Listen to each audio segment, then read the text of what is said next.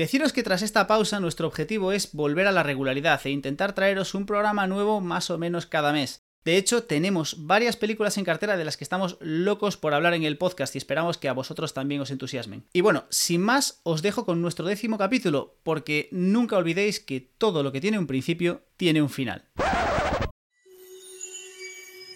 Tomás, te veo especialmente alterado. ¿Puedes contarme qué ha pasado? He tenido sueños que no eran solo sueños.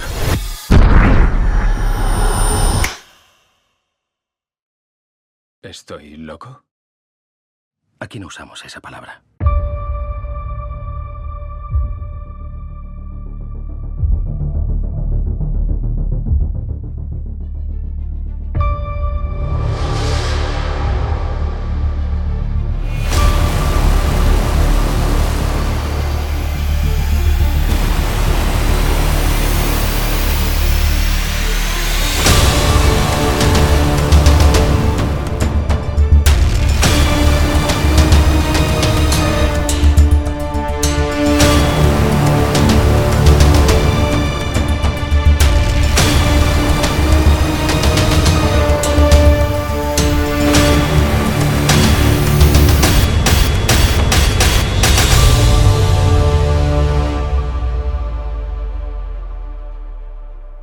Hemos hablado de Dark City, hemos traído la trilogía original de Matrix con sus luces, sus sombras y sus terrores.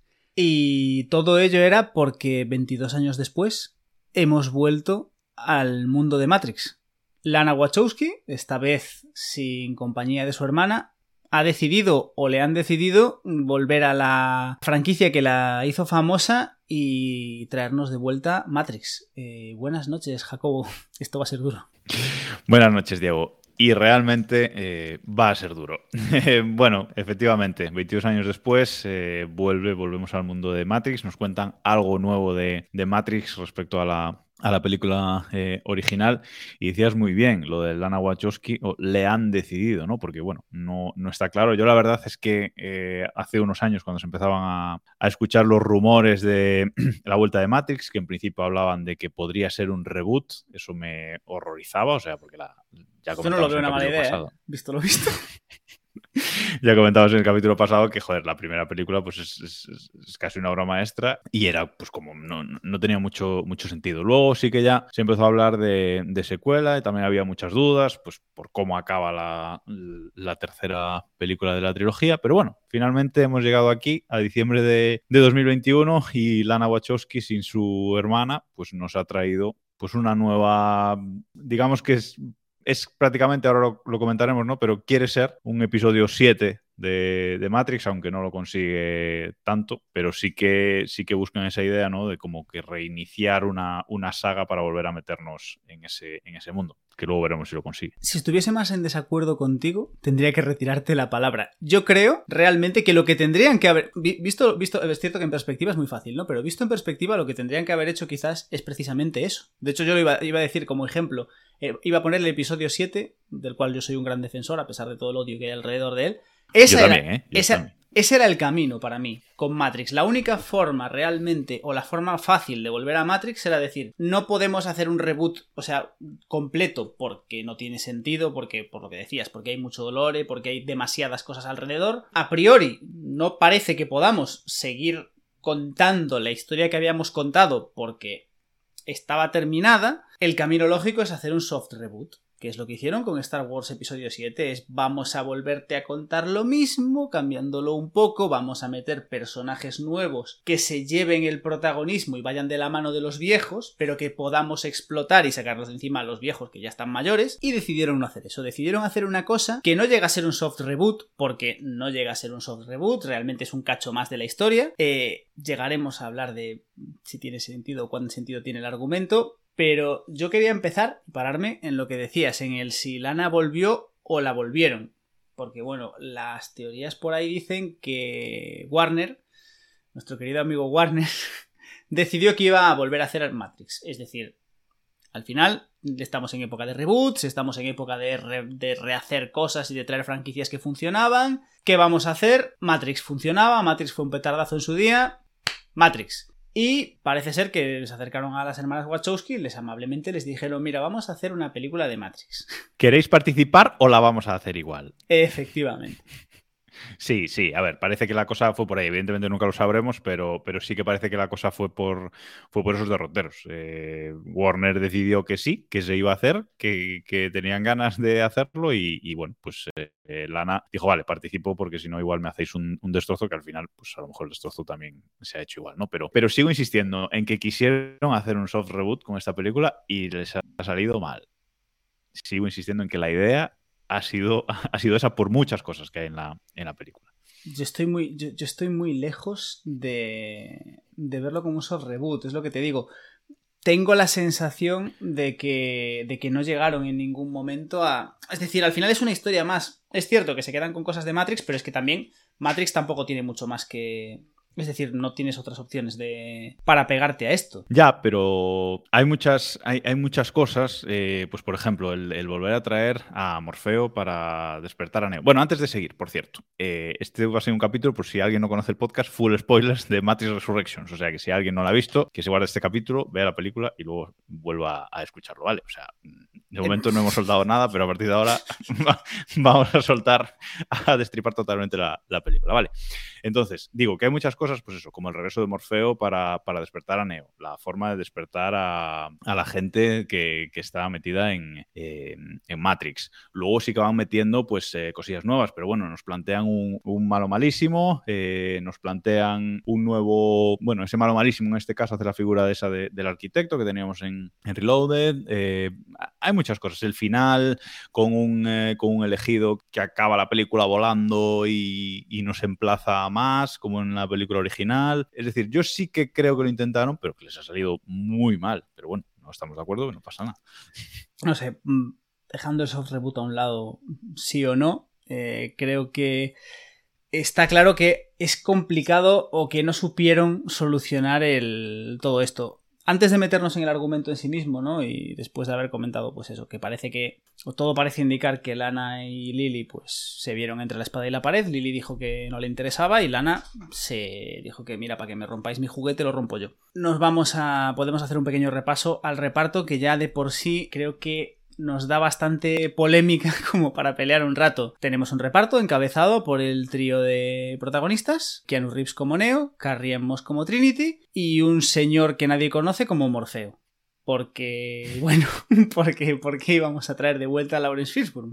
Yaya Abul Adul Matin. Segundo, por cierto. Sí, ese es su nombre completo. Correcto. Eh, famoso por ser Black Manta en Aquaman y, por alguna que otra película, por alguna que otra película más. Creo que salía en Candyman o en alguna película de estas raras de terror random. ¿Qué tal Neo con pinta de John Wick? O sea, con esa melena y esa barba. Eh, ¿Te saca de la peli o te saca del personaje o no? Mucho, bastante. Entre, entre mucho y bastante. Yo lo llevo muy mal. No. Aparte, el... no es un problema tanto con que le cambien el aspecto a Neo en sí, que me molesta, pero bueno, puedo aceptar que le cambies el aspecto a Neo, sino que me parece tan obvio que aquí hay para mí hay dos explicaciones posibles. Una es, le dijeron, quisieron mantener el look de John Wick, lo que hablábamos en el podcast anterior, un poco para engancharse a la nueva generación que conoce a Keanu Reeves. Y la otra opción me, la imagino del estilo de cuando Zack Snyder grabó el, infame los reshoots del Snyder Cut y llamó a Jared Leto para hacer unas escenas de Joker y Jared Leto le dijo sí, vale, muy bien, pero se va a cortar el pelo tu puta madre. ¿No? Pues un poco así, rollo. Ken Reeves le dijo, yo vuelvo a Matrix, pero la barba y el pelo se lo va a quitar Cristo, ¿sabes? Yo, estoy convencido de que esa, es la opción. O sea, la, segunda opción es lo que ha pasado, porque que, que Keanu Reeves no se ha querido cortar las melenas o que está muy próximo el rodaje de una nueva de John Wick, que también eso... Seguramente, pero en cualquier caso, a mí es, eso. No, es un, no es un problema tanto con el cambio de estética de, Neo, que mm, sí, pero es el me da tanto la sensación, y con en esta película me pasa mucho, con muchas cosas. A lo mejor es una sobre, un sobreanálisis, pero tengo mucho la sensación de verle las costuras en el sentido de esto no lo has hecho porque tú lo querías hacer así. Esto lo has hecho. Te lo has cogido así. Porque pues, em, me has metido a este tío porque no, porque no fuiste capaz de convencer a Hugo Webbing para que volviese. Entonces me has hecho esta mierda. Me has metido a este tío con el pelo largo porque no fuiste capaz de que se cortase el pelo. es ese no no me lo creo, no me lo estás metiendo, no me lo estás vendiendo bien. Sí, puede ser. Yo, esa sensación también la tengo. Quizás no viendo la película, pero pensándolo luego sí que sí que la sí que la tengo un poco. A mí no me saca de la peli el aspecto en, en sí.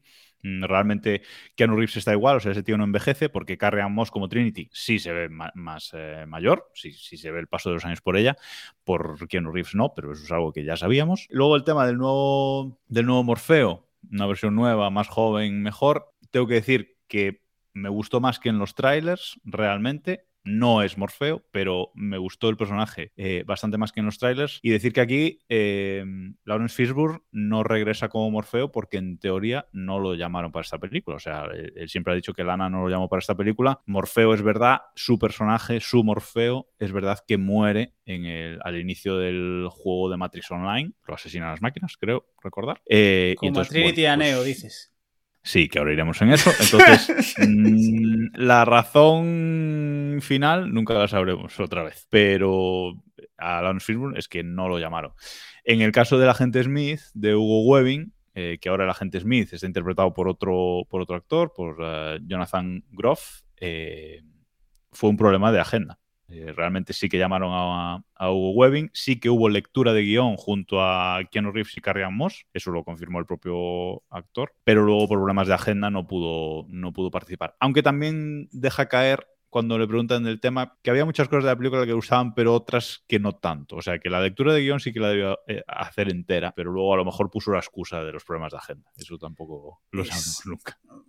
muy Hablaremos de Smith luego, pero no tiene Siendo, siendo quizás, de, todas las gañazadas que han hecho en esta película, siendo quizás de las que menos me. de las que menos me rascan, como que hasta llego en cierta medida a comprar la historia esta, me parece tan forzado, no sé.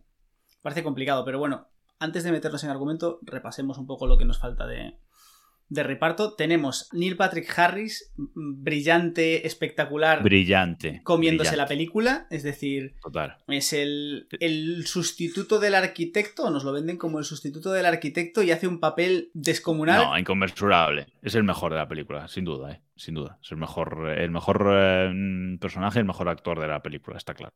Vamos. Sí. Luego tenemos a Jessica Henwick haciendo de Bugs, que para quien no lo pilles, la tía que sale con el pelo azul en los trailers y en la película y el único de los personajes nuevos del que más que más o menos vas a recordar de toda la película, porque el resto son masillas. Mola mucho, ¿eh? A mí me, este es un personaje, me ha molado mucho. Es un personaje, es... Por lo menos lo recuerdas, lo que dices tú. Podría haber sido, volvemos a la analogía, podría haber sido la rey de esta, de esta saga. Tenía, tenía, mimbres para ser un personaje que aproveches mucho más y que potencies mucho más, porque aparte tiene una estética brutal. Por fin han, han, llegado al razonamiento de que a lo mejor lo de ponerle el pelo azul fuera de Matrix era un poco exagerado. Se ve que ya había presupuesto para cambiar de tinte, ¿no? No como la rubia. No como la rubia de bote de la, de la otra película. Pero es eso, volvemos a tener un personaje desaprovechado. No voy a, no voy a decir que es el. No, no voy a compararlo con Niobe en las en las secuelas originales, porque para mí lo de, a mí lo de Niobe es.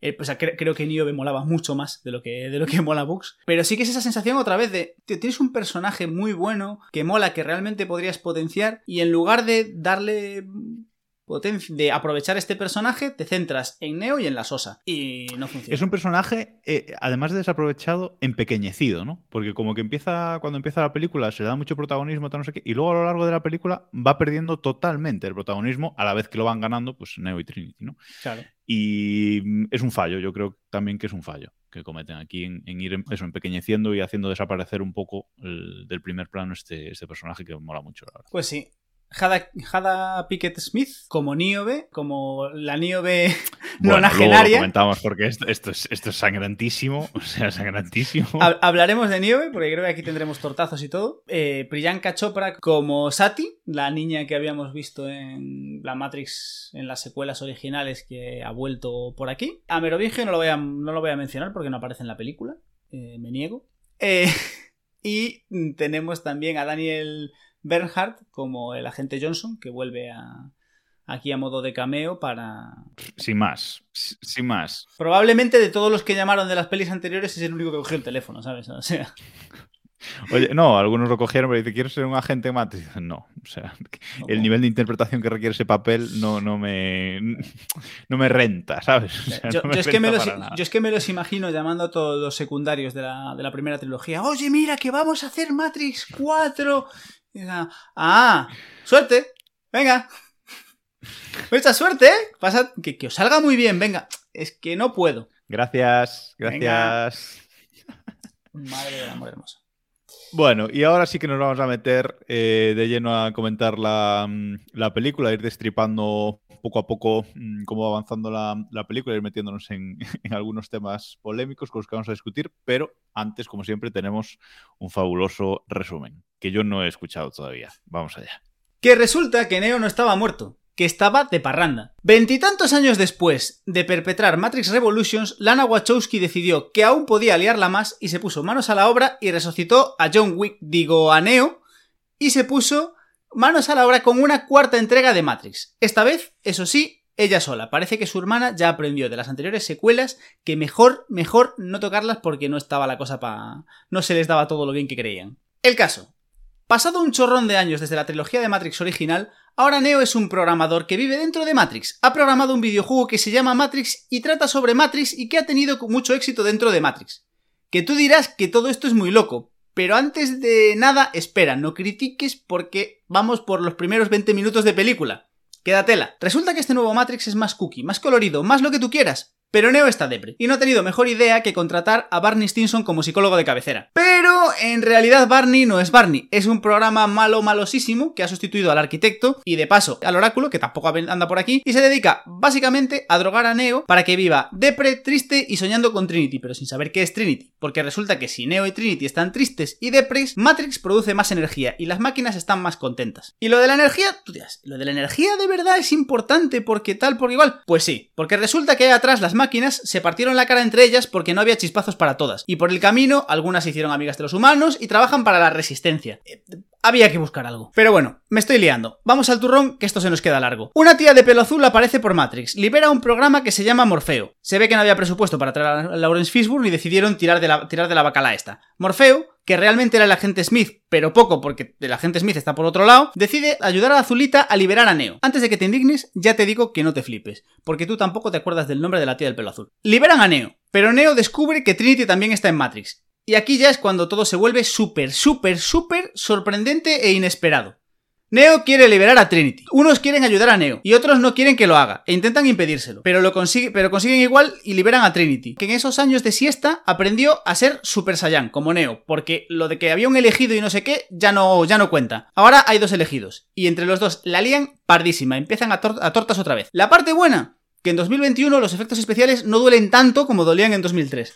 La parte mala, que no hay una puta escena de acción que llame la atención en toda la película y se supone que esto es Matrix. El caso, que Neo y Trinity pelean contra los esbirros de Barney y al final aparece por allí un guaperas que dice que es el agente Smith. ¿Os acordáis que os dije que había un Smith? Pues sí, está aquí, pero ahora es un guaperas y no se parece en nada a Elrond. Se ve que si no había pasta para traer a Lawrence Fishburne, al del Señor de los Anillos ni de guasa. Pues eso, que el Smith chulo de playa aparece por ahí, ayuda a Neo y a Trinity, lo justo justito para joder a Barney y se larga. Y la película termina exactamente igual que la primera, pero ahora en vez de volar uno, vuelan dos. y voló. Y me hizo volar. Y yo volé de él. Pero volé de él, pero acá por la volada. Muy bien. Eh, de acuerdo en muchas cosas, eh, tengo que decir. Tengo que decir de acuerdo en muchas cosas, eh, no como el último resumen. Lo, lo cual no habla nada bien de la película. Lo cual no habla nada bien de la película, porque eh, nuestra opinión general la daremos al final, pero evidentemente ya vais a ir viendo por dónde van, por dónde van las cosas. Bueno, has comentado muchas cosillas. Quería empezar por lo de todo más colorido. Eh, esto lo habíamos hablado en el capítulo pasado con el tema de los trailers, con el tema que yo te comentaba de, de la serie de Sense8, que todo era mucho más colorida, que iban a traer mm, algo, algo parecido a Matrix.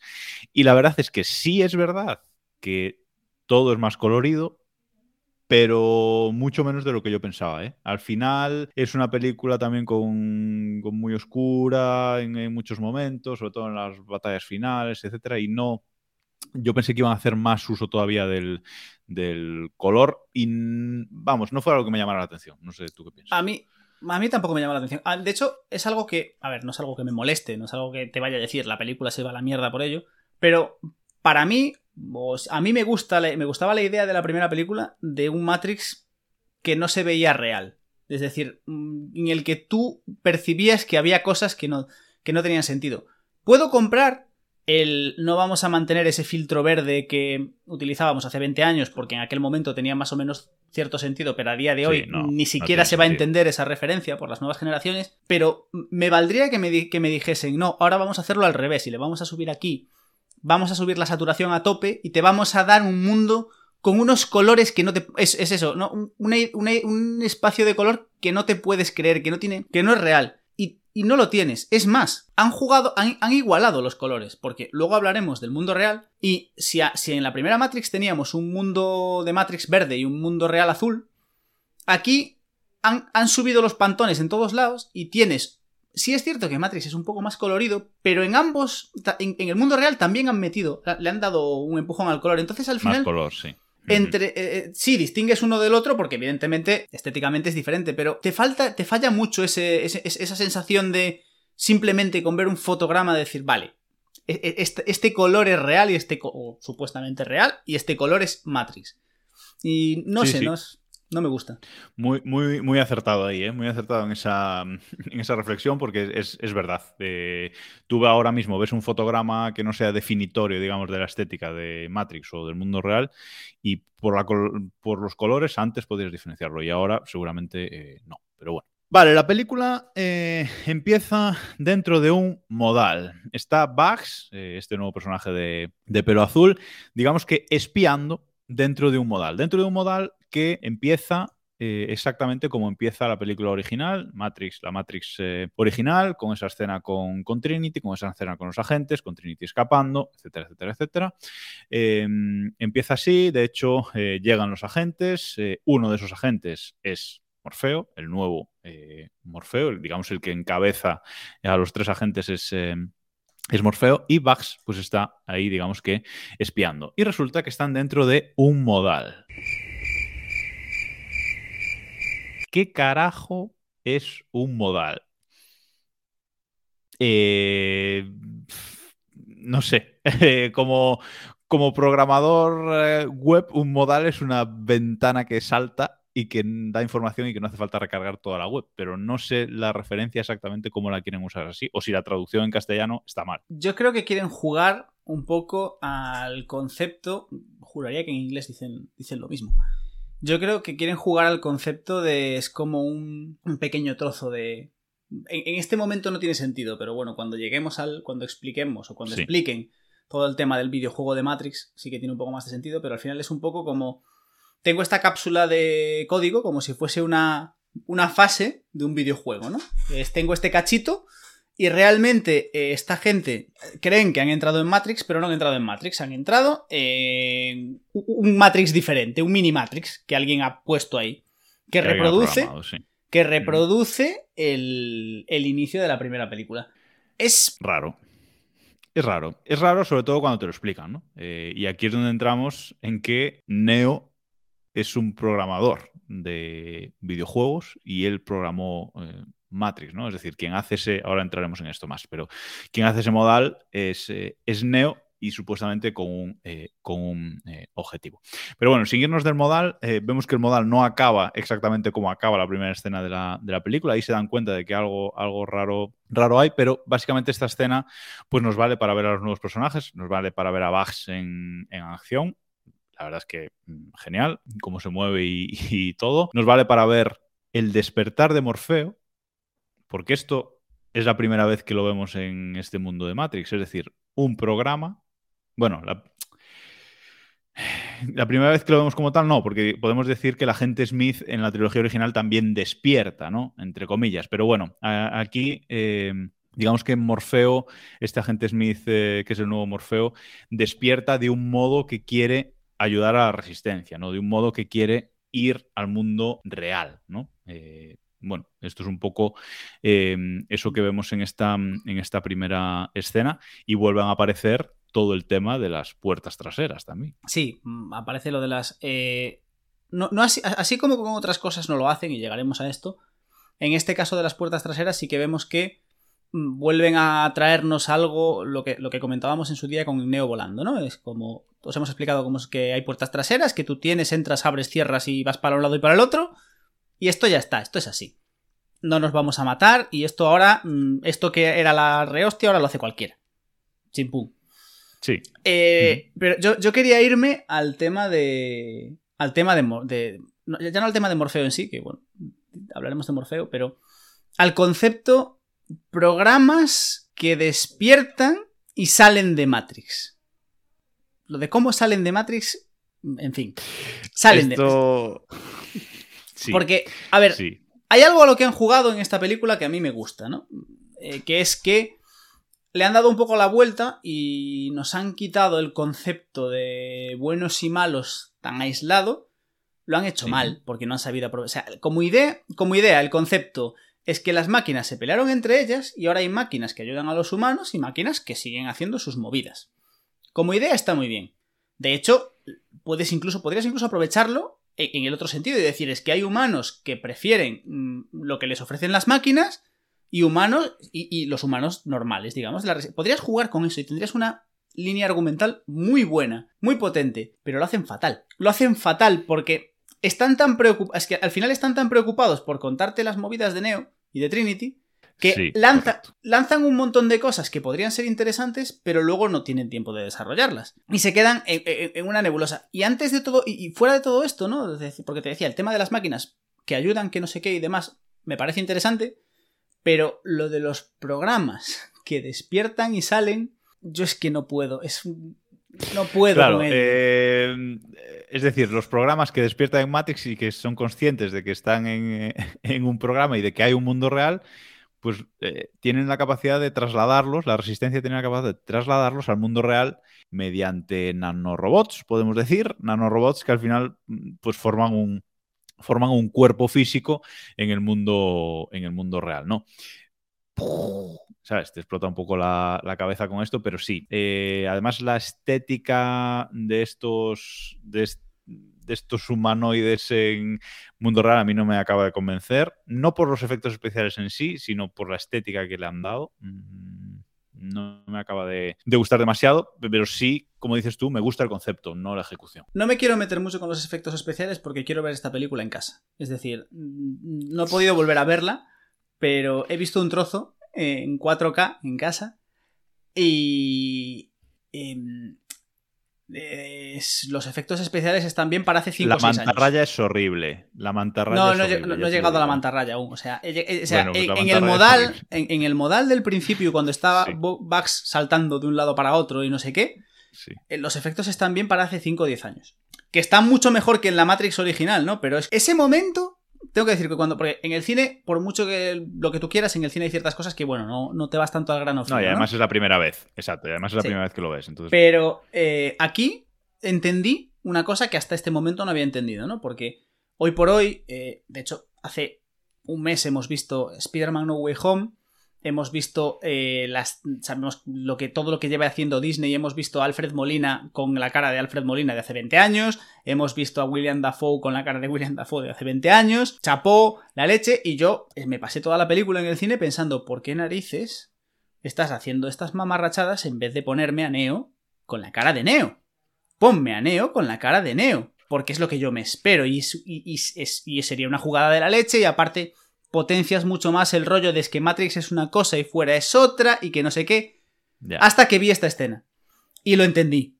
Y vi, vi el muñeco, o sea, hay una escena al principio del modal en el que Bugs salta de, de un edificio, no sé qué, se cuelga de un cartel y cae, y volví a Sí. ver el neo de El plastilina. de Reloaded. El, el Sí. neo de plastilina de Revolutions, ¿no? ¿El el de Revolutions? No, el de Reloaded. No, el sí, de el, de- el de Reloaded, el del Reloaded. palito, sí. Volví a ver el muñeco y dije, va, vale, por eso, es que no, no les da, no llegan. Bueno, otra cosa, antes de salir del modal, otra cosa a comentar es que ahora los operadores del mundo real también no solo aparecen en audio en Matrix, sino también aparecen en imagen, son hologramas dentro de...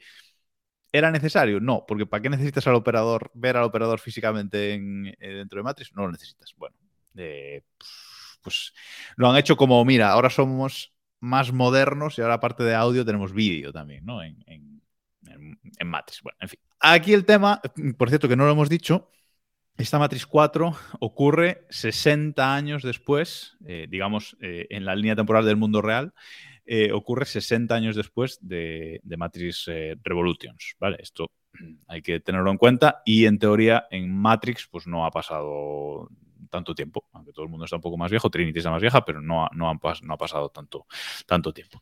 Y aquí vamos con cómo introduce en esta película la trilogía eh, original. Recordamos que hablamos en el capítulo anterior que teníamos un poco de miedo porque se cargaran, digamos, eh, las películas originales haciendo un Matrix dentro de Matrix, una cosa así. Por suerte no lo han hecho.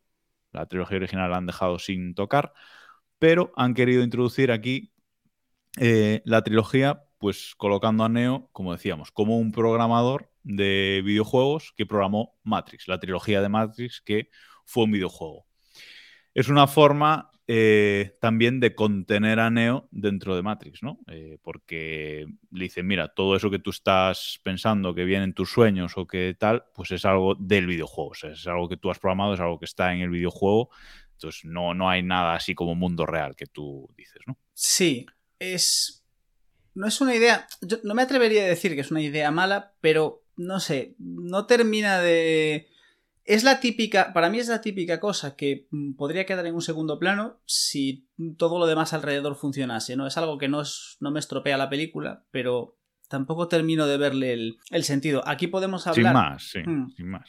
Aquí podemos hablar de la teoría que hay, ¿no? Bueno, hay una teoría, teoría bastante extendida en la gente que se pone a analizar y sobreanalizar esta película, que sabemos que Matrix es muy dada al sobreanálisis, y que dice que al final el, lo que vemos en esta película es un reflejo muy claro de la industria del cine actual con, y que al final eh, lo que vemos, todo el proceso que vemos de Neo siendo obligado a hacer la cuarta parte de su videojuego que él no quiere hacer y que no sé qué y que no sé cuánto, que es una forma de lana de, de decir a la cara, él es que mira, es que esto es lo que me pasó a mí, es que yo hice esto y no quería tal y me trajeron y de eso hay quien dice que esa escena de mira, vamos a hacer Matrix 4 contigo sin ti, tú verás lo que quieres hacer que es un poco una literalidad de lo que vivió la, directora en este sentido. Mm, bueno, eh, sí, a ver, es una visión posible, ¿no? Evidentemente hay muchas autorreferencias de ese tipo en la, en la película, sobre todo eso, de la, eso de la, de la cuarta parte, que se lo dice su jefe, que es el agente Smith, el nuevo agente Smith, aunque en ese momento él no lo sabe, eh, y bueno, mm, cosas así, ¿no? Pero la cuestión es que lo toman como excusa para mantener a Neo en Matrix y sin que quiera eh, escapar. ¿Y quién lo mantiene? Pues el analista, que aquí venimos al personaje importante, al malo malísimo de la película, que le receta pastillas azules a Neo para que no tenga esos sueños que él dice que tiene, y pues el analista, haciendo las veces de psicólogo de, de Neo, pues le va llevando por caminos para que no intente eh, volver a escapar y volver al mundo eh, real. Y aquí podemos explicar, si quieres, cómo se llega a Matrix 4 a nivel argumental. Yo, antes, antes de esto, solo quiero hacer un apunte que me, pareció maravilloso, que es que el analista tiene un gato que se llama Deja Sí. Que, es el gato negro que aparecía en la, en la, Matrix original. Que me parece ya como la, es como la sobrada de la sobrada del. de. Es como nos estamos riendo de ti. Sí, sí, sí, totalmente.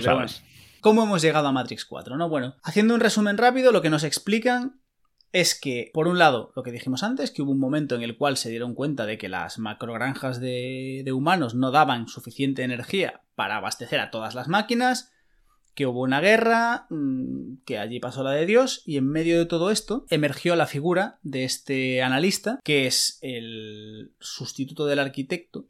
Se supone que, dado que el arquitecto falló, se lo sacaron de en medio, lo retiraron. Y al oráculo. y al oráculo, porque al final era una dualidad, ¿no? Entonces, bueno, esto era como si se va el uno, se va el otro y, y patatas. Y este analista fue el que tuvo la idea de que un poco. Es que aquí, hay varios conceptos mezclados, ¿no? Pero un poco tirando de la idea esta de Smith de que los humanos no quieren ser felices, sino que lo que les funciona es el sufrimiento y no sé qué, pues como que él te vende que él entendió que había un punto perfecto en el cual eh, podías, o sea, casi, casi podías alcanzar la felicidad, pero no llegabas y eso era como cuando más energía se producía. Energía generada. Efectivamente. Y especialmente en el caso de Neo y Trinity, que, que se dieron cuenta de que ellos dos funcionaban, generaban como, eran como la, la megapila, ¿no? Era el, el supercharger de Tesla de los de las máquinas. Sí, cuando, cuando los ponías a una distancia específica de casi Sí. tocarse, pero no. pero no tocarse, correcto.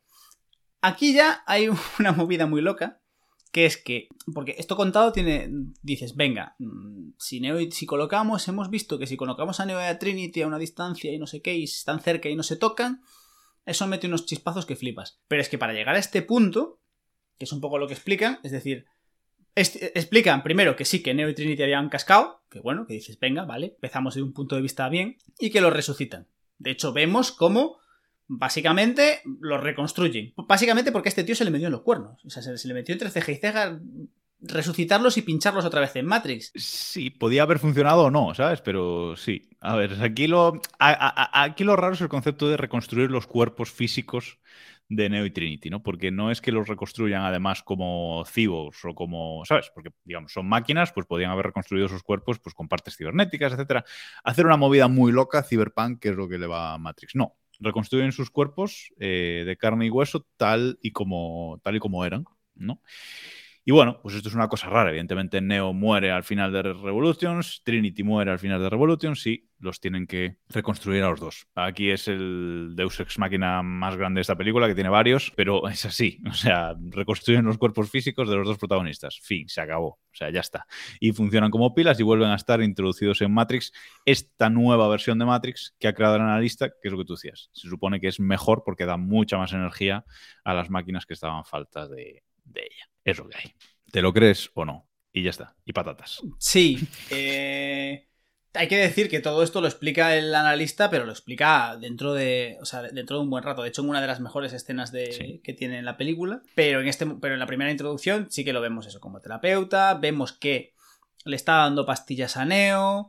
Que le está enchufando pastillas azules como un loco. Porque Neo está enchufado a Matrix. A Neo lo tienen controlado. Pero lo están drogando cosa mala. Porque si no se supone que, que despierta. Y otra de las cosas que nos explican, que personalmente creo que no explotan lo suficiente una vez más porque quieren tener a Keanu Reeves en pantalla, de hecho eh, tardan mucho en explicarlo, que Keanu Reeves, es decir, que Neo en Lo de la Matrix- autoimagen, vas a Claro. hablar, ¿no? Neo en Matrix, ahora mismo, a día de hoy, en este Matrix, Matrix 7 sería, ¿no? O Matrix 8, ya no me acuerdo. Creo que no lo aclaran, porque no se sabe si hay más Matrix por el, Por medio, el medio. en teoría. Bueno, Claro, no, da igual. No, lo acabo de explicar, pero bueno, da igual. La No, versión que nos, sea así. no- nos da igual. La Matrix que sea. em, en este Matrix, Neo no tiene el aspecto que nosotros conocemos de Neo, sino que tiene un aspecto totalmente diferente. Cosa que es que esto lo han hecho las máquinas a propósito para que si alguien lo busca no lo encuentre. Porque Sí, es un señor. Neo es un señor viejo. mayor que está por ahí. Te digo una cosa, como, como, como idea no está mal, pero que me pongas a, a Neo como un señor mayor, juraría que se sigue llamando mm, a- de Thomas Anderson. Sí, sí. Se llama llamando Thomas Anderson y te dicen, no, pero es que hay muchos. Entonces no los pueden encontrar. Pero es que se llama Thomas Anderson y es el programador jefe responsable de crear el videojuego Matrix. Que a lo mejor, quizás, tal Mundialmente vez, famoso. mundialmente famoso. Quizás tal vez puedes digo, dices, hay muchos Thomas Anderson. Empieza por ese. No sé. A lo mejor, no, que, que- que lo mismo te lo han puesto ahí de trampa, pero no sé, pues oye, hay una hay cierta conexión entre todo esto, ¿no? Bueno, pero lo que ibas a contar es que él mismo sí se ve con la imagen de, de Neo, ¿no? Aunque los demás lo vean como una persona vieja, él mismo sí se ve como con la imagen esa de Neo, que es lo que nosotros estamos viendo todo el rato en la película. Nosotros vemos al señor mayor durante un momento, solamente cuando están explicando este concepto realmente. Pero es lo que tú dices, no explotan nada. O sea, dicen esto, mira, este concepto genial eh, y funciona con Neo y el resto ya está. O sea, no, no, no lo siguen, no siguen explotando Es por ahí. Entonces, Una, una, vez, una vez más, es el. Tienes una idea buena. Esto está. Es una idea muy buena. De hecho, podrías jugar durante 40 minutos de película a enseñarme a un señor mayor sin que yo sepa que es Neo. Y de repente llega, llega el Morfeo, el Morfeo Hortera, llega la otra y, y hacen un abracadabra y Neo es Neo. Y es como, hola, esto está muy bien. Podrías haber Sí. jugado algo así, pero no, porque tienes que sacar a, tienes que sacar a Keanu Reeves porque al final lo que vende es Keanu Reeves. Eh, No sé, es como que no termino de. Como que no termino de Sí, encajar. además, además, de nuevo, de nuevo, que es algo que comentabas antes, esta película peca muchísimo y, y, se pierde precisamente por eso en contar la historia de Neo y Trinity. Y esto es una cosa más, o sea, en contar la historia de Neo y Trinity exclusivamente. No explota otras historias, no explota todos estos conceptos geniales, precisamente porque se tienen que centrar y no tienen tiempo, se tienen que centrar en la historia de Neo y Trinity. Y eso es, mm, perjudica muchísimo a esta, a esta película. ¿Es lo que tenían que hacer? Sí, pero No. perjudica muchísimo a, a la película. No, Sí, de cara a Warner, ¿sabes? De cara a quien la va a vender, pero... no, no, pero a ver, aquí a lo mejor es un, a ver, a lo mejor es un problema mío y el resto de fans y demás tienen una imagen diferente, ¿no? Pero yo, a mí, Trinity es un personaje que nunca me ha importado. Cuanto más revisito la saga, es un personaje que me, que tiene, que me importa menos. Eh, De hecho, es decir, eh, Matrix es Neo, Morfeo y Smith. Y Trinity anda por ahí. Normalmente Trinity anda por ahí para liarla. Es el personaje que cuando aparece es para armar un Cristo. Que ella lo intenta hacer bien, pero aparece para armar un Cristo. No tiene. eh, Llegados a este punto, no tiene sentido que cuente. De hecho, es que aparte, tal y como termina la Matrix original, podrías venderme que Neo está vivo. Trinity Sí. está muerta. Trinity Sí. está muerta y no tiene sentido que quieras resucitar a Trinity. Puedo, o sea, yo me puedo creer que las máquinas cojan a Neo y digan, queremos, queremos tener a este tío ahí en Formol porque ha sido el único que el único elegido de los que hemos creado que se ha saltado las normas y que ha hecho no sé qué y venció a Smith y lo que tú quieras. Sí, sí. Todo eso me lo puedes vender. Pero es que lo de Trinity no. No tiene sentido lo de Trinity. Lo has metido ahí porque, te- porque se te ha metido en los cuernos. Y ni siquiera me vale el argumento de es que en la sociedad actual pues tenemos que dar potencia a un personaje. No me jodas, tío. Tenías a Niobe, que es mil veces mejor personaje. No, no, que no es por eso, ¿eh? es por Sí. la historia de amor, o sea, ya está, o sea, olvídate, olvídate, es por la historia de amor, fin, punto y final, se acabó, o sea, no le des más vueltas porque es, es por eso, ¿no? Pero bueno, es lo que, es lo que hay. Eh, avanzamos un poco, porque se viene todo el tema del despertar de Neo. Recordemos que Neo, con ese modal que veíamos al principio, lo que quiere es autodespertarse, podemos decir, ¿no? Porque lo que hace es mover o sacar del modal al nuevo Morfeo, al Morfeo Ortera, que me ha encantado el mote, al Morfeo Es que- Ortera. Sí, sí, los trajecitos, cuidado. Del, del- del modal a Matrix, ¿vale? Para que le ayude eh, de nuevo a, despertar. Lo consigue, lo saca y le ayuda de nuevo a despertar. Y tenemos esta escena en la que vemos imágenes de Matrix del despertar original de, de Neo, con el Morfeo original, con el tema de la pastilla roja y azul. Y bueno, nos vuelven a hacer un poquito la misma escena. Aquí de nuevo, lo que decíamos del reboot, nos intentan hacer otra vez la misma escena de despertar, dándole la pastilla roja a Neo y bueno, con cientos de cables y cientos de máquinas eh, por ahí, buscar dónde está eh, el cuerpo de Neo en el mundo, en el mundo real para, para despertarlo. Bueno, es más de lo mismo, o sea, tampoco sorprende esta escena otra vez. No. ¿No te pasa que, que, te, que cuando meten estas escenas, lo hacen durante toda la película, cuando meten estos cortes de la Matrix original, no te a mí me resulta súper forzado. De hecho, me da la sensación, o sea, no me, de- no, no, es, no me estás aportando nada y en la mayor parte de los casos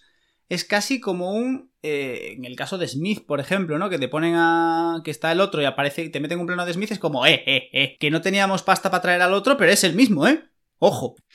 A ver, es, es muy forzado y a mí eso no me gusta nada de esta película, porque puedo entender mm, que a lo mejor al principio de la película metas un par de cortes, pues para hacer alguna referencia o tal, pero es que están todo el rato, todo el rato eh, metiendo cortes de, de la Matrix original, sobre todo, de las, de las, eh, de las secuelas también, pero sobre todo de la Matrix eh, original. Y a mí me- personalmente me molesta mucho, porque entiendo que quieras traer a nuevo público que a lo mejor no ha visto esa película original, etcétera, pero el 80% de los espectadores que van a ver esta película mm, van a ser fans de Matrix. O sea, mm, estoy totalmente eh, convencido. Entonces, tomarlos un poco por tontos, metiendo todas estas referencias, a mí re- realmente no me ha gustado nada. Otra cosa es eso que decíamos, eso que estábamos diciendo ahora de la escena del despertar, que como que proyectan dentro de la propia película imágenes antiguas.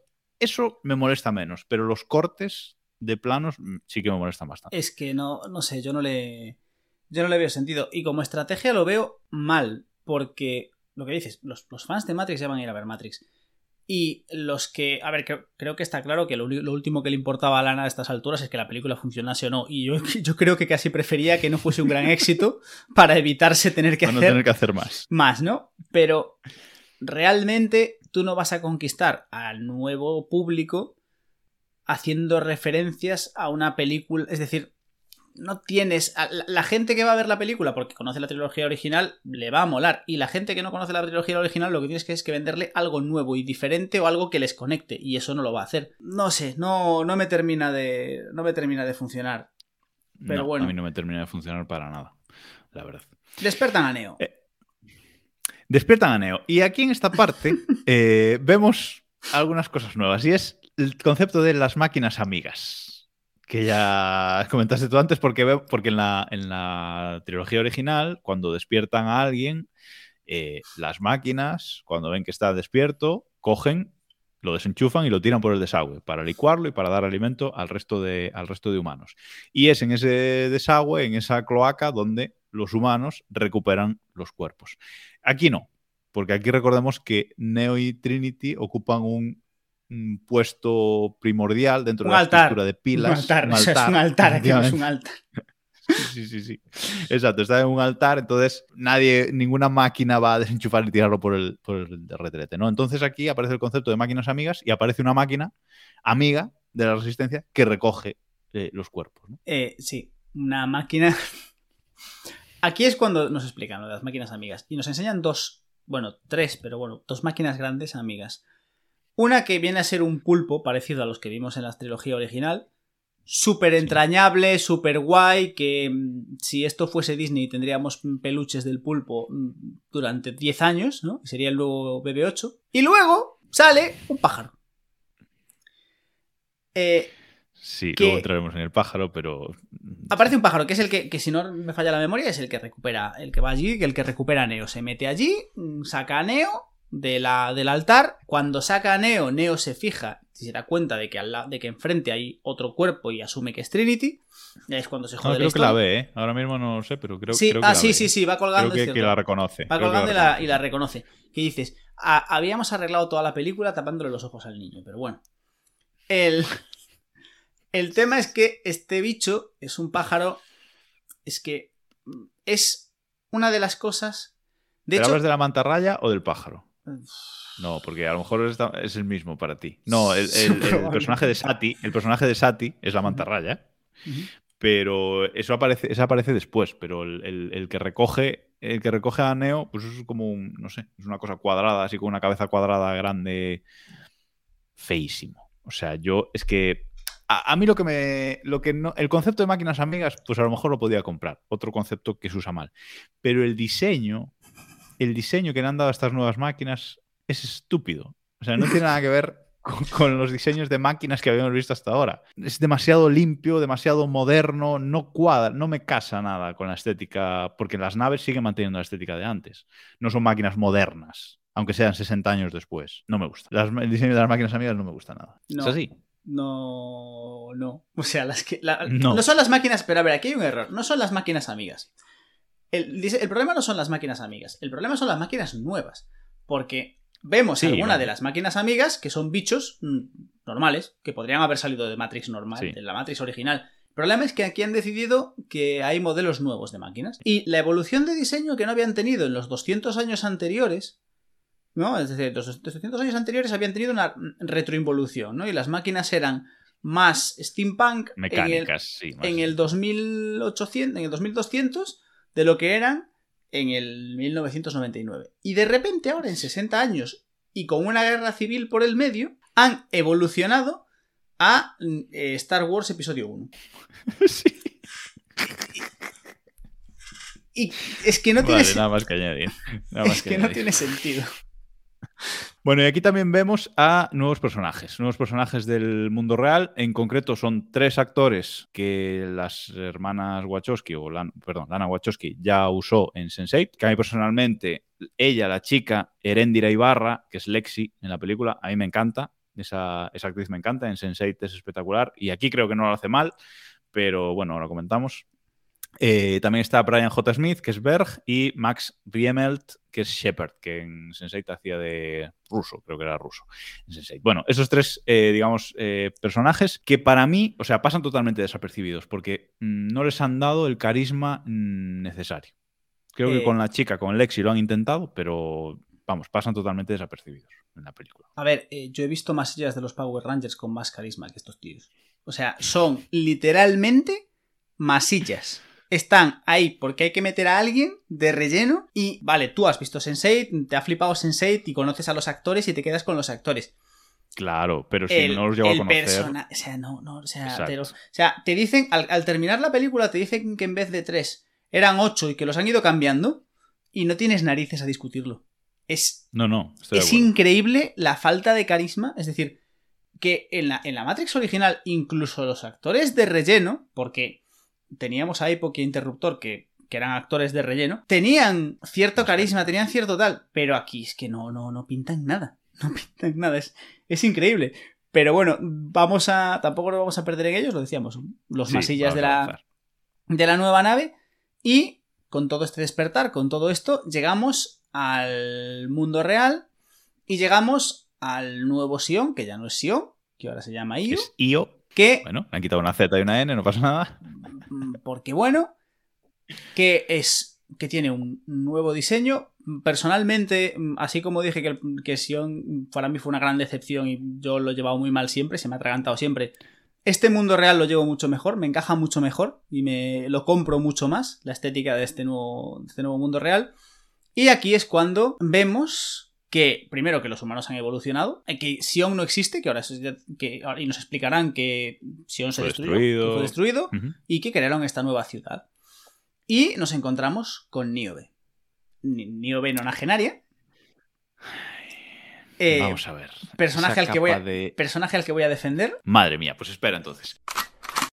Eh, vale, el diseño de IO, mm, sin más. O sea, mm, me cuadra también, ni me gusta, ni.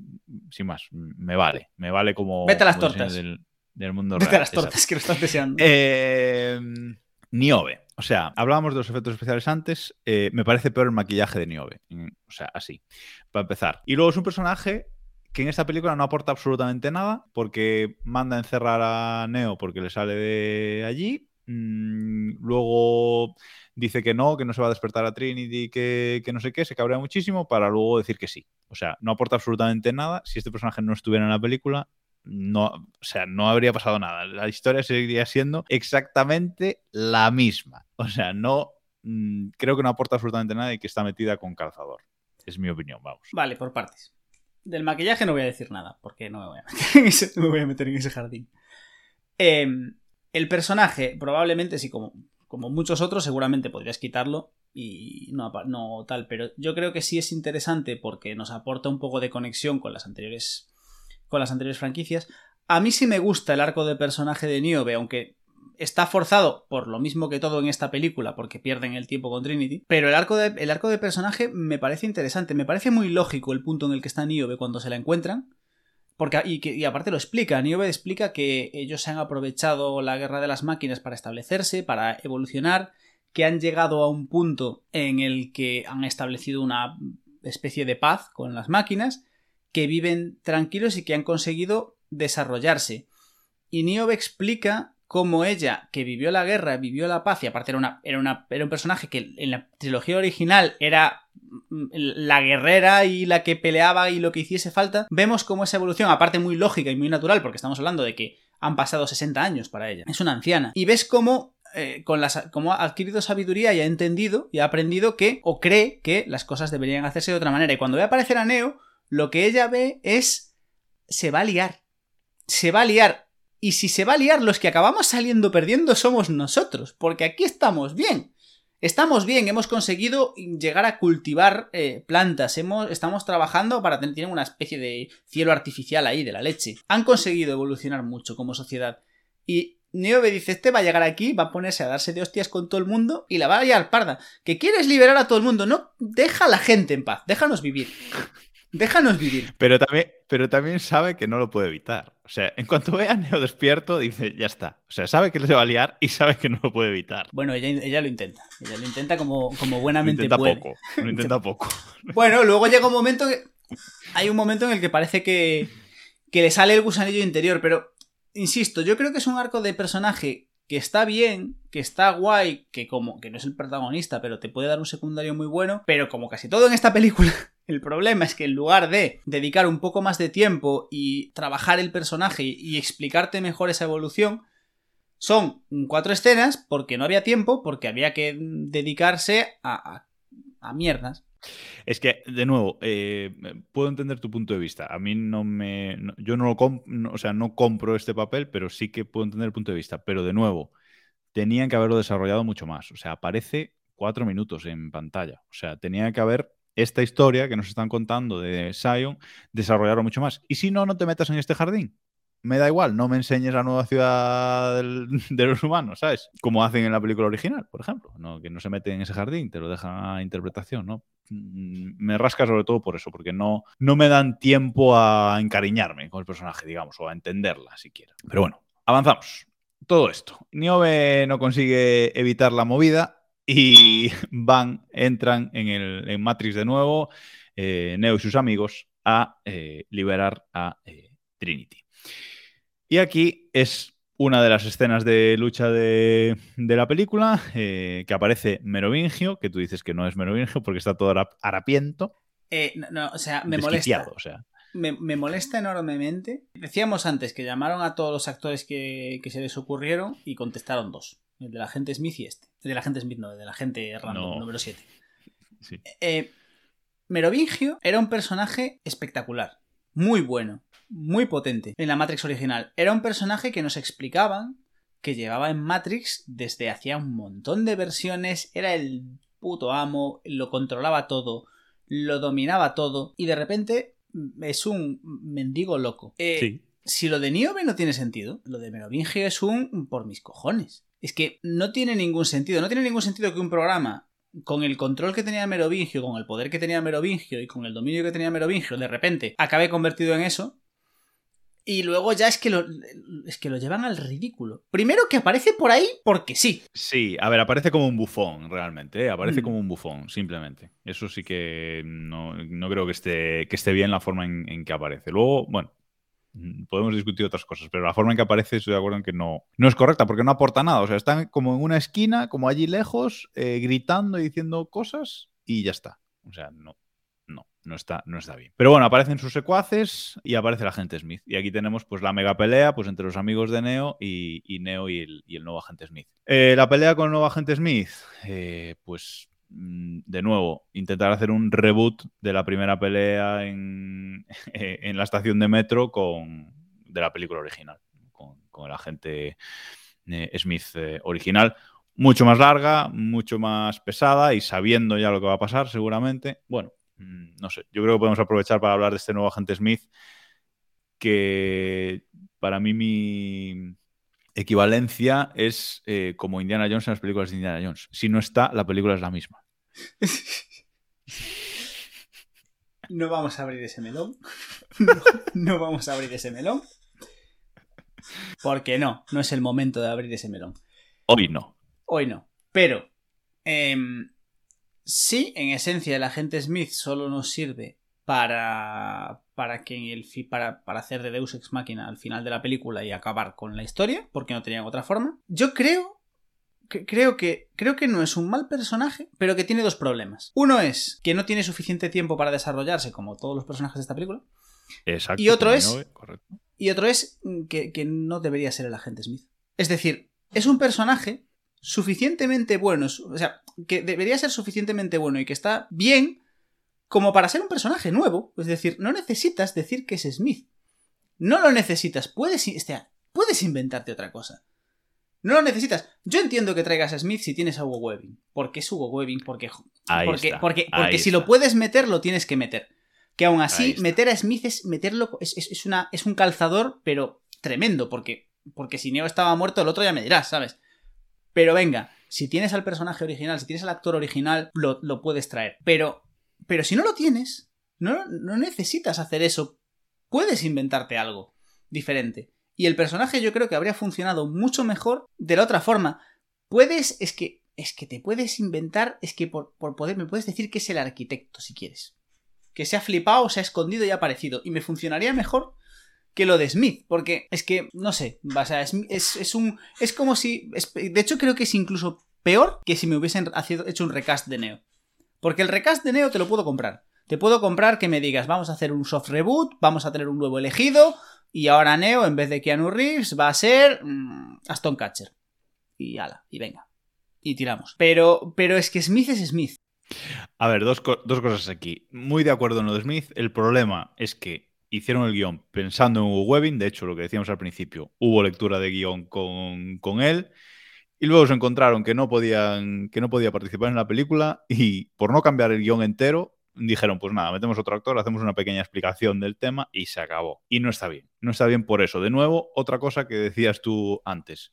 Hay en esta película muchas cosas que se han encontrado, que no las han hecho como han querido, sino que se han ido eh, encontrando. Y en cuanto al recast de Neo, completamente en desacuerdo, o sea, porque si algo ahí está bien en esta película es eh, el analista Neil Patrick Harris y Keanu Reeves. Keanu Reeves está espectacular en esta película, tengo que decirlo, porque es tal cual lo que tiene que hacer. Otra cosa es si es buen actor, si es mal actor, si sabe poner caras o no poner caras. Pero Keanu Reeves como Neo está espectacular en esta película.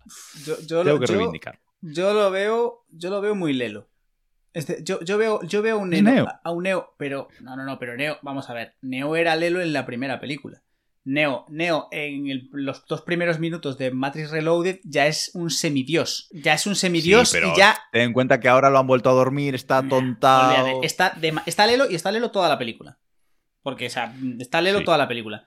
Pero yo lo que quería decir, ya que hemos llegado a este punto, primera pelea gorda, tal, que en el anterior capítulo yo dije que aquí, con, con Resurrections, íbamos a descubrir que si la hermana buena era Lily o era Lana. Sí. Me desdigo, no, que- que no, no, no vamos a saberlo, pero me atrevo a afirmar que tengo muy claro cuál era la que grababa las, las escenas de acción. Porque Sí, sí.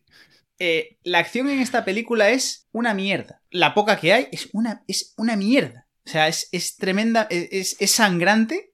Y llegaremos luego a la parte final, que es un show, pero es, es, es que no, es que está, es eso. Lo, lo, lo mejor que han hecho es la escena inicial de los saltos de Bugs y el. Y, sí, eso, y intentar copiar mal la escena esta de la pelea que a mí no me funciona. Sí, creo que ya podemos decir que en esta película no hay una. Así como decíamos, Reloaded y Revolutions pueden ser lo malas que la gente quiera.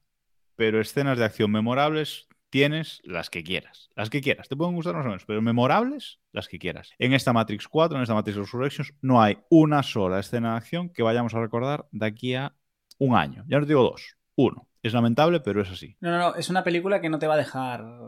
que no te va a dejar huella. Ni por lo bueno ni por lo malo, pero no te va a dejar huella. Seguramente la, la mejor escena de, de acción, y ya podemos conectar con esto, es cuando. ahora, cuando entran, intentan despertar a Trinity, parece que por fin van a despertar a Trinity, y aparece Neil Patrick Harris, el analista. En, bueno, resulta que Trinity está trabajando en un taller de motos y no sé qué, y aparece por, y aparece. Y aparece el analista haciendo de Neo. Haciendo de Neo en el sentido de. Aparece el analista en modo Dios.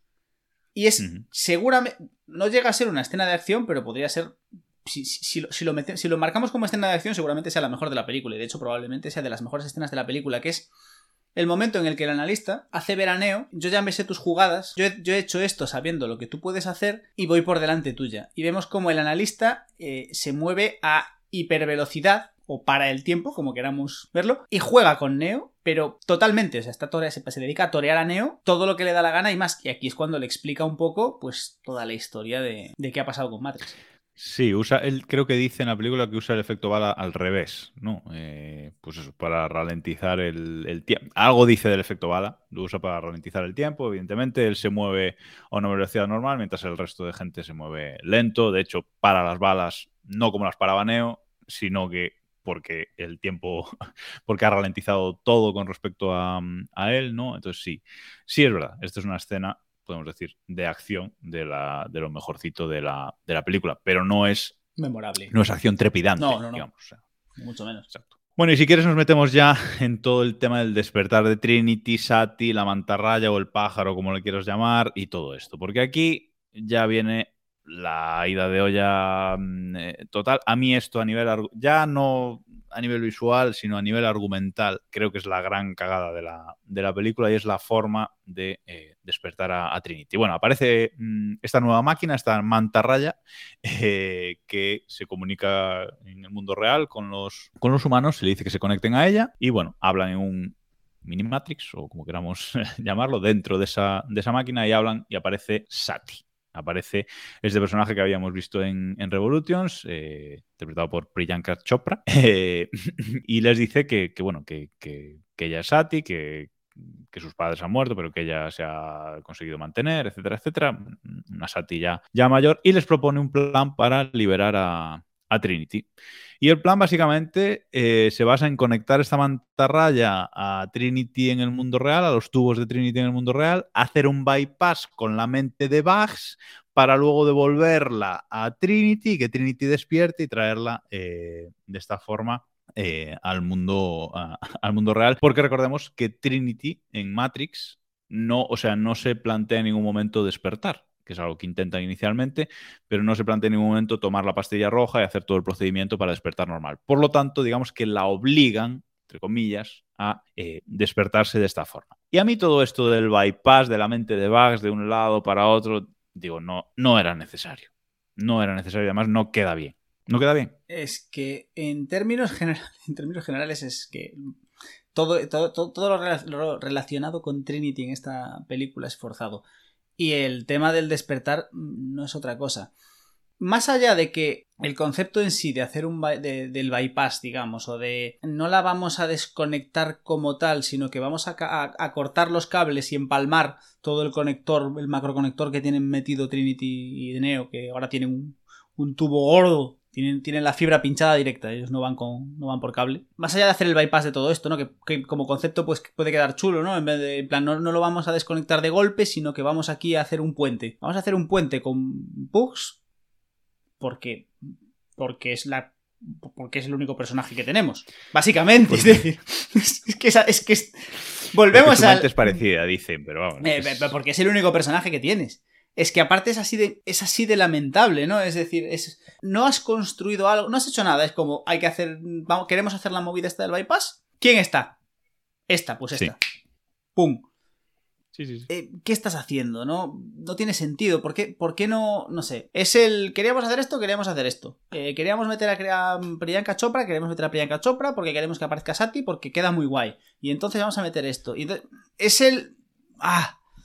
No sé. No, tiene, no, tiene, no tiene sentido. Pero bueno, de aquí, eh, evidentemente, Trinity despierta eh, y mm, pues eh, tienen ahí una discusión en el mundo real, pero la cuestión es que quieren ir a enfrentarse con el analista, así que vuelven a entrar todos en Matrix, todos con sus, con sus no armas, porque ahora hablamos de eso, y van a enfrentarse al analista. Y, con esto va a acabar eh, la película. Vamos a tener la escena de acción enorme final con la que va a, ir hacia, hacia, el final de la película. Y aquí podemos hablar de ese Matrix sin armas, esos poderes de Neo de onda vital. Porque no era eh, necesario tampoco. Vale. Neo, es que. Es que, es que esto es, que es lamentable. Bueno, primero, no hay armas. En esta, en esta película no hay armas. Esto es Matrix. Es una película. Sí las hay, pero no se ven. No, hay armas, olvídate. No, son protagonistas. No son, pues, o sea, es una de los. Es decir, yo entiendo que la gente que vende o la gente que defiende que Matrix es una película con muchas capas, que es una película que busca que te rompas, que te rayes la cabeza y que le des vueltas y que busques sentidos ocultos y dobles sentidos y todo este tipo de historias, ¿no? Que se supone que existen, que se supone que en la primera estaba súper tal y que está todo muy bien pensado y que no sé qué, comentamos en el capítulo pasado que bueno, que alguna cosita así y otras cositas son fumadas de gente que, quedan muy bien, ¿no? Pero todo eso, o al menos desde mi punto de vista, tiene que estar sostenido por algo. Lo que lo brillante o una de las cosas brillantes de la primera Matrix era que era una película de acción brutal, era una película de acción y de ciencia ficción muy buena que te permitía rayarte la cabeza si querías, pero que podías ponerle a cualquiera que no le apeteciese romperse los huevos y que iba a ver una película entretenida, divertida, que, sí, que se le iba a pasar bien, una película, evidentemente, si te gusta el género, una película de acción, con toques de ciencia ficción o con mucha ciencia ficción, como quieras verlo. Bueno, en ese, con ese rollo. Aquí han decidido omitir eso. Aquí han decidido lo que importa son las rayadas mentales, las cuales ya quedó claro en Matrix 2 y 3 que, no, que, que cuando intentan hacerlas a propósito no lo saben hacer. Y aún por encima, voy a quitar toda la capa de acción y demás que teníamos en las Sí, de anteriores. acción pura. que, que- que ayudaban primero a mover la trama, a relajar al espectador, a mantener... ah, fuera, todo eso fuera. Y se, y se quedan con una película con vacía, que falta, o sea, al final es lo que decíamos, falta, tú ves que faltan cosas, es, Vacía, esa es la palabra, vacía. tenemos personajes con arcos que podrían funcionar, pero que realmente no trabajas y no desarrollas, con lo cual no tienes nada, tienes a, estás intentando contarme una historia de amor que ni me importa, ni me interesa, ni funciona, ni termina de funcionar, es decir, y tienes a Neo, que como no hay armas, lanza ondas vitales. Neo que ya no puede volar. Ya no puede volar porque le sale de los de los ovarios a Lana Wachowski. Es decir, porque recordemos que Neo, o sea, porque la, la historia, o sea, aquí te vienen un poco o te, o te intentan colocar el rollo de, ah, lo, lo que decíamos del arquitecto, ¿no? o del arquitecto, perdón, del analista. Yo sé tus trucos, entonces yo he hecho este Matrix ya para que tú no te puedas hacer tus trucos. Neo tenía poderes en el mundo real. En el mundo real. Neo mataba pulpos en el mundo real. Es una mierda, pero lo hiciste, lo hiciste tú, a pechugas. Ahora me dices que Neo puede matar pulpos en el mundo real, pero resulta que no es capaz de salir volando en Matrix, ¿no? Da la mierda. Es que no me jodas, es que, es que no me jodas, es que no tiene sentido. Bueno, a ver, yo no sé, ahí, ahí tampoco, con lo de que vuela o no vuela no, no me meto, pero sí es verdad que es que algo que ya veía- veíamos en los trailers era este nuevo poder co- con una onda de Neo, ¿no? Que, no, que en, en los trailers pues a lo mejor funcionaba porque pensabas que era algún momento puntual, pero realmente cuando en la película lo está usando absolutamente todo el rato, mm, no, queda, no queda bien, la verdad. Mm, Es que- En los trailers No. funciona. En los trailers funciona. Y funciona porque en los trailers te lo enseñan con la escena del helicóptero. Claro. Sí, Ahí, o sea, Por ejemplo. es, queda espectacular el- el- la escena en la cual están, se supone que han tenido una persecución. Tú te imaginas la típica escena de persecución de Matrix. eh, 27 metralletas, se monta la de Dios y llegan a un punto en el que todo está perdido.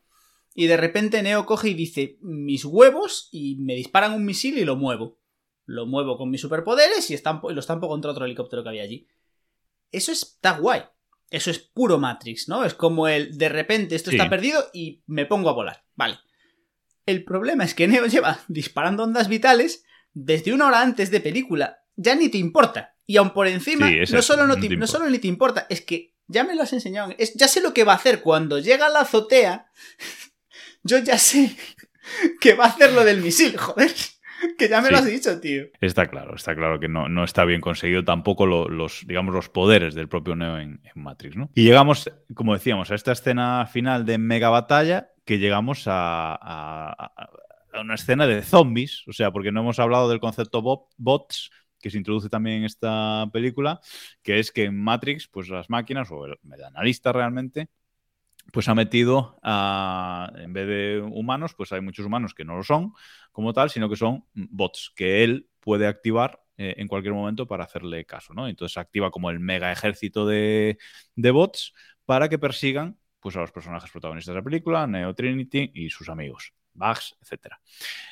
activa este ejército de, de, de zombies y realmente y la película se convierte en una película de zombies. O sea, porque todas las escenas de esta, de esta parte de acción de la película, pues son típicas de una escena de zombies. Montados en un coche, los bots enganchados por encima, por delante, que si rompen el cristal, que si no sé qué, que si te arrastro para afuera del co- coche, que si, eh, que si paso por encima con el coche de un montón de estos bots como si fueran zombies. O sea, es una escena de zombies total y, por si fuera poco, activa las bombas. El analista activa las bombas, entre comillas, y empieza a tirarse gente por las ventanas. Desde las ventanas de los altos edificios empiezan a tirar a la calle para caer encima pues, de la moto de- del coche eh, de turno.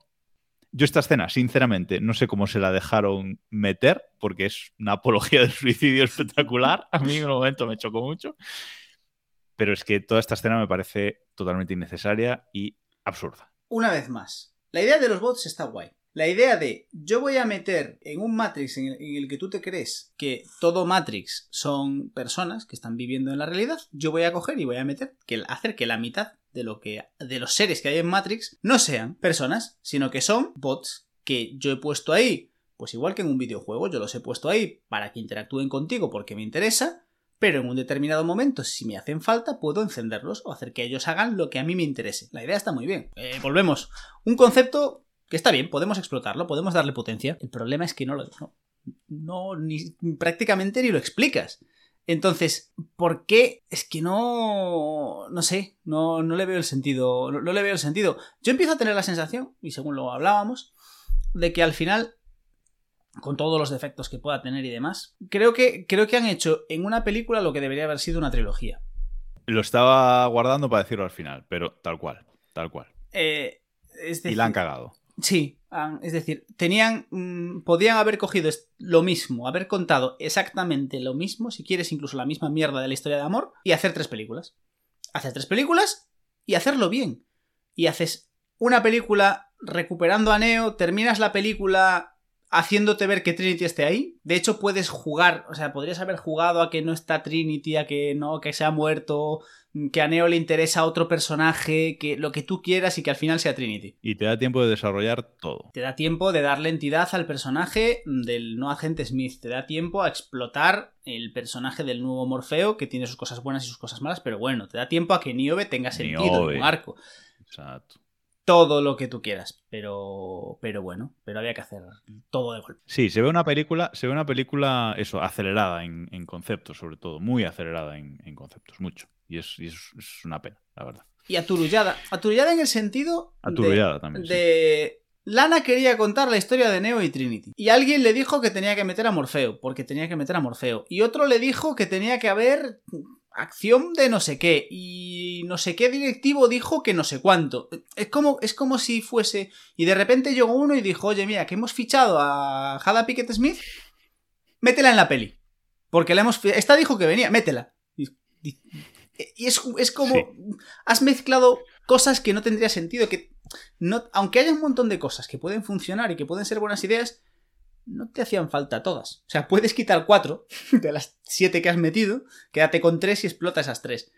Pero, pero han decidido no hacerlo. Sí, es una película que da la sensación de que hay que contarlo todo. Hay que contarlo todo en esta y luego ya veremos. Y es, es, es una pena. Bueno, llegamos al final, final, final, donde por fin vemos a Trinity y a Neo vestidos con los trajes de sus gabardinas negras, con a sus ver, gafas. Te has saltado. Bueno, antes de esto, es verdad, me saltado. Perdón, perdón. Te has saltado, perdona, te has saltado el momento en el que yo casi me marcho de la sala. Vamos a ver.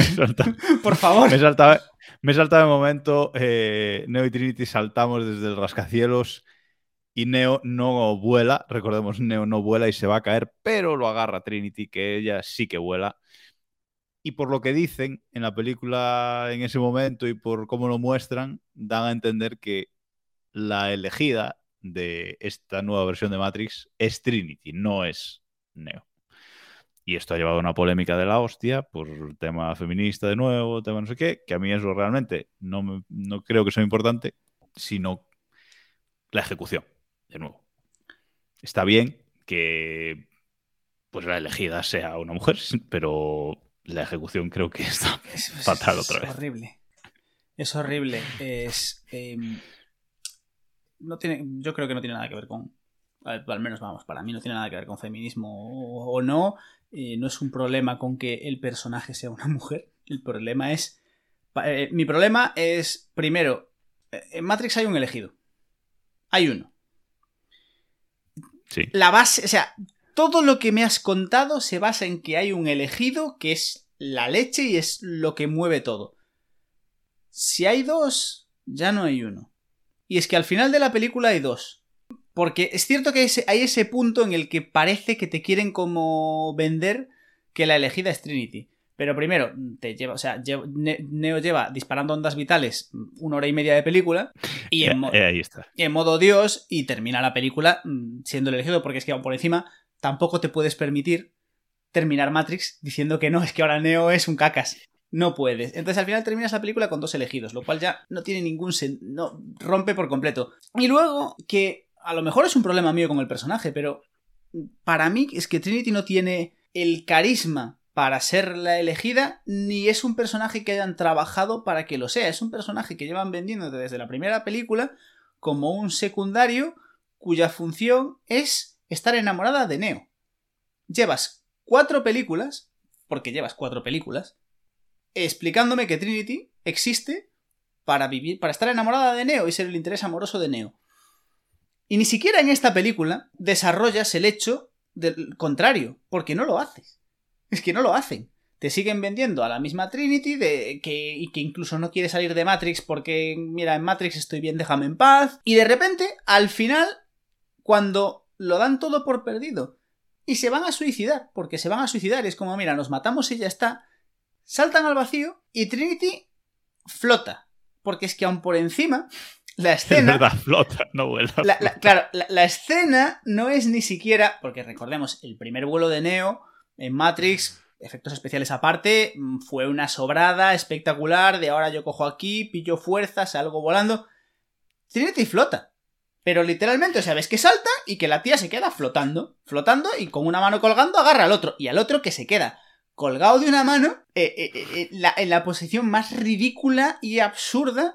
O sea, es que. Es Guardianes... que visualmente queda bien, es verdad. Es, visualmente o sea, queda fatal. Es decir, en Guardianes de la Galaxia 2, creo que era, cuando John Doe aparece de repente volando, agarrado a una flecha y gritando Soy Mary Poppins. Sí.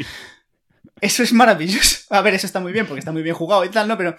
Pero si al final es lo mismo, pero en ridículo. Es como está Neo, o sea, Neo, el elegido, el que ha liberado a la humanidad, que ha destruido a las máquinas, que ha vencido a la gente Smith, que lleva, que nuestra generación idolatró, que ha sido una imagen, un icono de la cultura pop, que está colgado como una longaniza. A ver, yo estoy de acuerdo que esa escena visualmente no queda nada bien.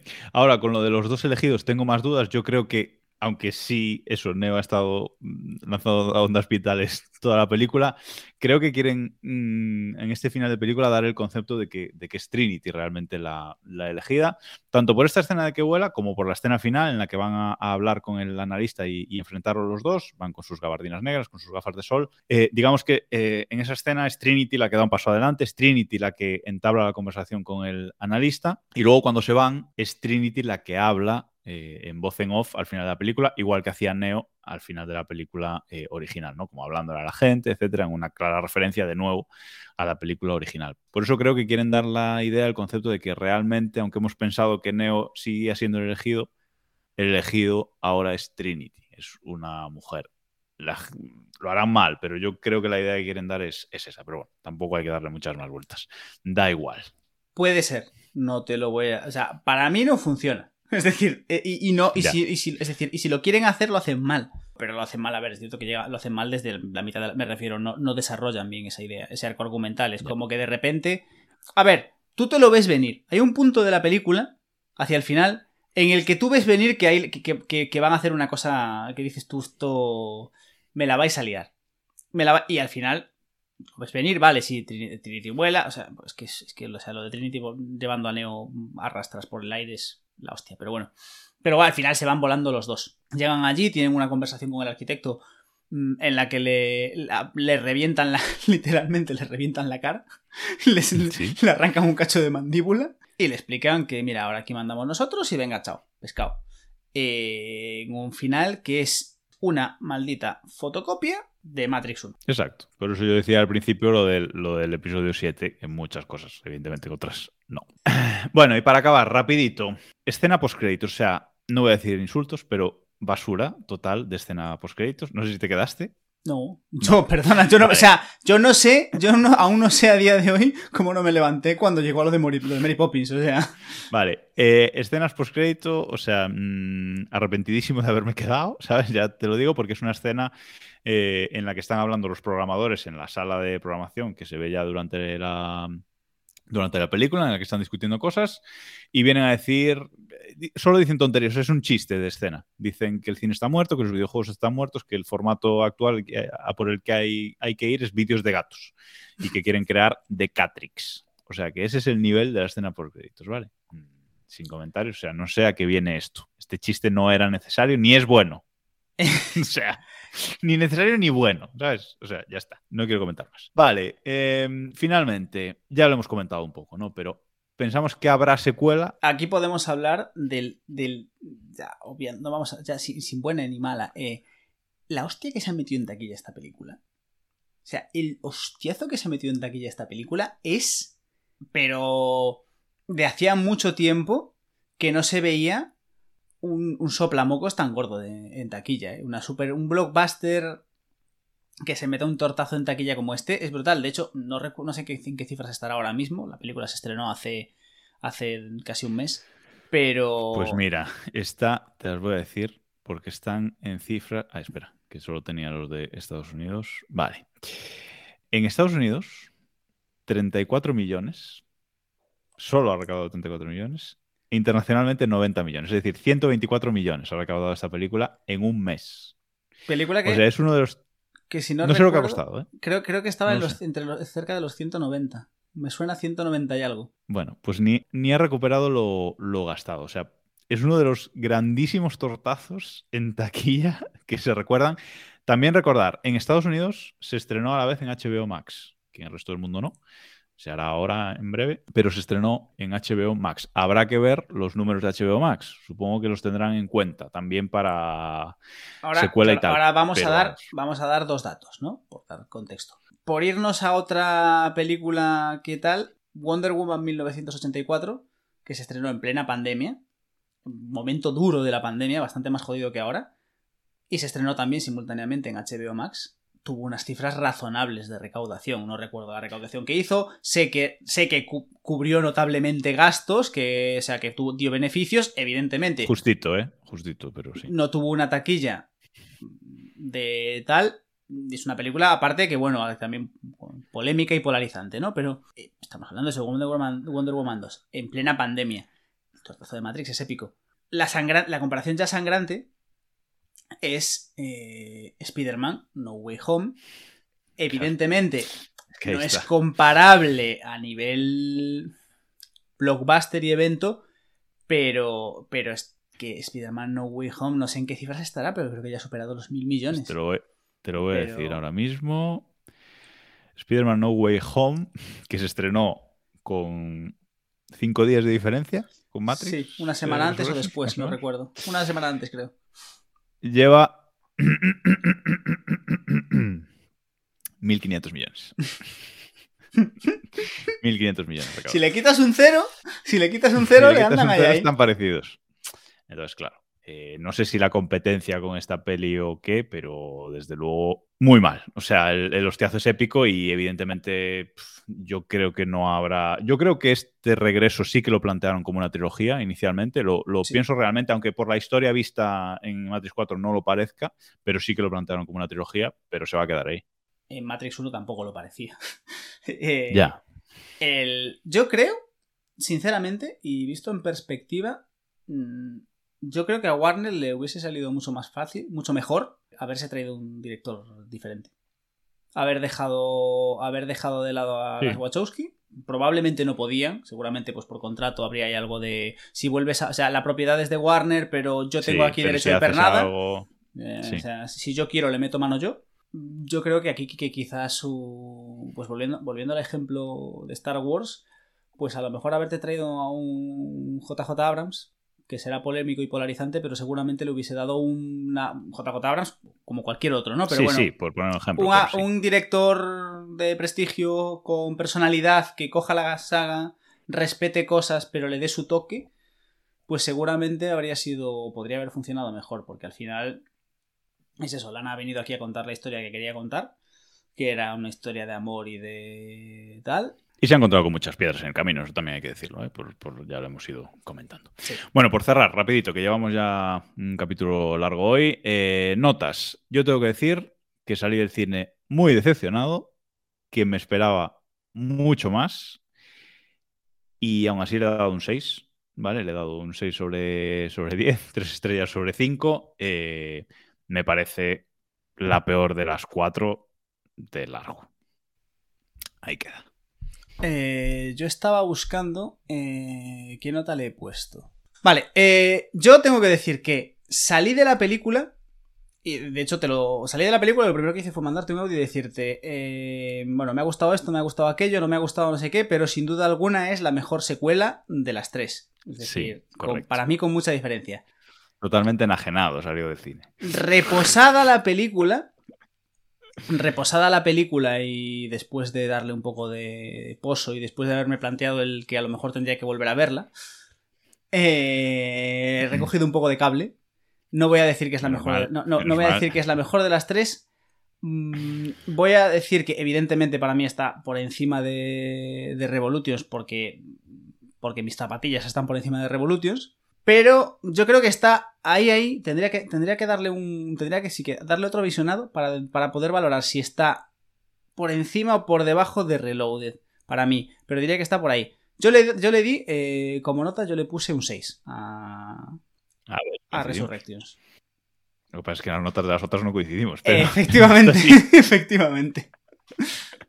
Bueno, en, en IMDB tiene un 5,7 de media. Ya sabéis cualquier nota de IMDB hay que quitarle un punto, o sea, 4,7 sería más o menos. Eh, eso sí, la nota más puesta es un 6. O sea, bueno, pero, pero sí que, bueno, está ahí. O sea, más o menos un poco nuestra opinión o un poco peor incluso, en general de la, de la gente. Bueno, eh, usted hace en taquilla, decepción, mm, es una pena. Personalmente, para mí es una pena grande, pero eh, es lo que hay, es lo que hemos visto y lo que nos ha llegado y no hay más. Y hasta aquí el capítulo de este mes. Pues sí, yo creo que toca despedirse. Mm, Dejaremos de lado la ciencia ficción una temporada, que creo que va tocando, y nos iremos a un género un poco diferente el próximo, el próximo programa. Y poco más, como os decimos siempre, podéis encontrarnos en elcinenuncamuere.com, tenéis por ahí la pestaña Escúchanos con los enlaces a todas las plataformas y enlaces a redes sociales y demás para, para encontrarnos.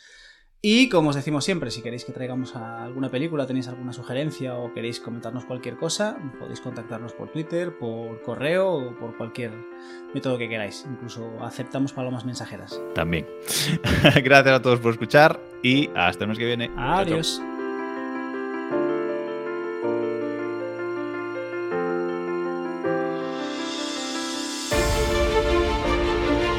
Visto más de los Power Rangers con más carisma que estos tíos.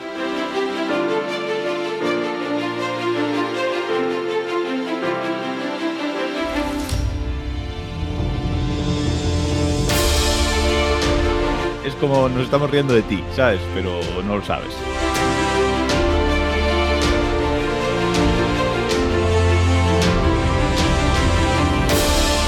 Keanu Reeves le dijo, yo vuelvo a Matrix, pero la barba y el pelo se lo va a quitar Cristo, ¿sabes?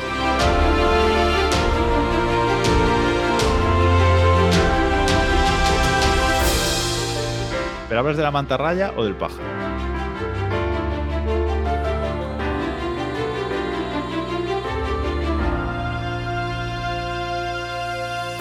No tiene sentido lo de Trinity, lo has metido ahí porque, te- porque se te ha metido en los cuernos. El diseño que le han dado a estas nuevas máquinas es estúpido.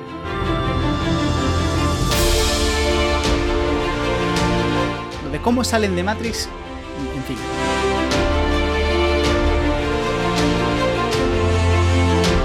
No es Morfeo, pero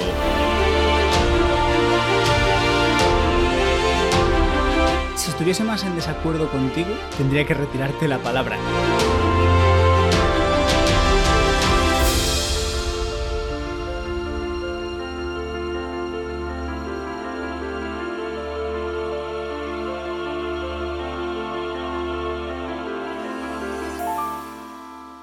Venga, va, que tengo que irme, pero ya.